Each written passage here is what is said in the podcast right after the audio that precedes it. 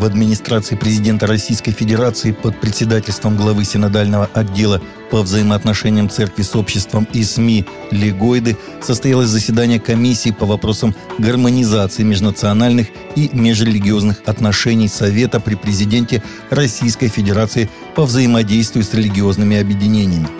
На заседании был рассмотрен вопрос участия религиозных объединений России в подготовке Всемирной конференции по межрелигиозному и межэтническому диалогу и сопутствующих мероприятий в 2022 году, а также планы предстоящих мероприятий комиссии и организационные вопросы ее работы, сообщает патриархия.ру.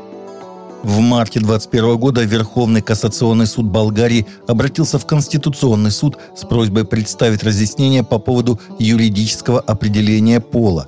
Верховный суд Болгарии рассмотрел противоречие между статьей 8 Европейской конвенции по правам человека и Конституцией Болгарии, которая признает пол, но не признает гендер. Конституционный суд Болгарии постановил, что согласно Конституции пол рассматривается только как биологическое понятие. За проголосовали 11 членов суда, против один человек.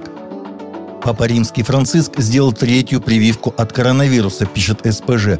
По информации итальянского издания, 84-летний понтифик стал одним из первых в Ватикане, кто получил бустерную дозу вакцины – 27 октября руководитель службы печати Святого Престола Матео Бруни заявил, что во второй половине текущего месяца в Ватикане начали вводить третьи дозы вакцины от коронавируса, отдавая приоритет тем, кто старше 60 лет или имеет проблемы со здоровьем.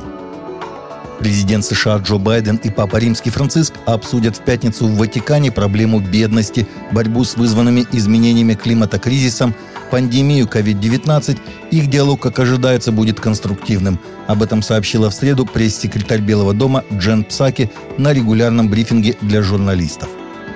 Большинство молодежи в США считают себя религиозными, но не ходят в церковь. Об этом свидетельствует новое исследование института Springtide. Недавно американский институт Springtide опубликовал результаты исследования «Состояние религии и молодежь 2021. Преодоление неопределенности», Исследование, в котором приняло участие более 10 тысяч человек в возрасте от 13 до 25 лет, представило концепцию разделенной веры и показало причины разрыва между молодежью и традиционными религиозными институтами. Опрос, проведенный Харрис Интерактив, показал, что 61% французов считают, что в скором времени мусульманская и африканская миграция может уничтожить белое христианское население Франции – а 27% прямо уверены, что это произойдет, передает православная жизнь со ссылкой на Daily Mail. Только 39% людей сказали, что это вероятно или определенно не произойдет. Дополнительно был задан вопрос, обеспокоены или не обеспокоены французы по поводу таких событий. Было обнаружено, что ситуация беспокоит 67% по сравнению с 33%, которые не переживают по поводу миграции. По словам исследователя Райана Берга, преподающего политологию в Университете Восточного Иллинойса, термин «евангелический» изменил значение в культуре и теперь тесно связан с политикой – Значительный процент мусульман и даже индуистов идентифицируют себя в вопросах как евангелистов. По исследованиям Берга, доля католиков, которые идентифицировали себя как евангелисты или рожденные свыше, выросла до 15% в 2018 году с 9% в 2008. Кроме того, половина мусульман, которые посещают богослужения в мечети более одного раза в неделю, идентифицируют себя как евангелисты – быть евангелистом означает сегодня быть радикально переделанным, вне зависимости от религии, и еще быть связанным с республиканской партией США.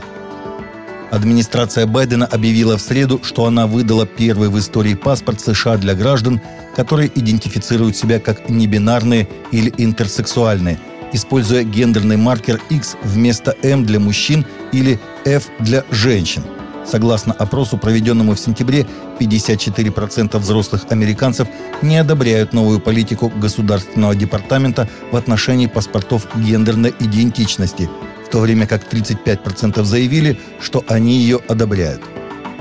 Музыкальные звезды из Израиля, Африки и Соединенных Штатов объединились, чтобы спеть благословение Израилю на иврите и английском языках – Песня была выпущена Passages, организацией, которая привозит американских христианских студентов в Израиль, и Stand With Us, произраильской правозащитной группой. Они надеются повысить осведомленность о растущем антисемитизме во всем мире. Песня доступна в YouTube под названием «The Blessing Israel by Passages». Таковы наши новости на сегодня. Новости взяты из открытых источников. Всегда молитесь о полученной информации.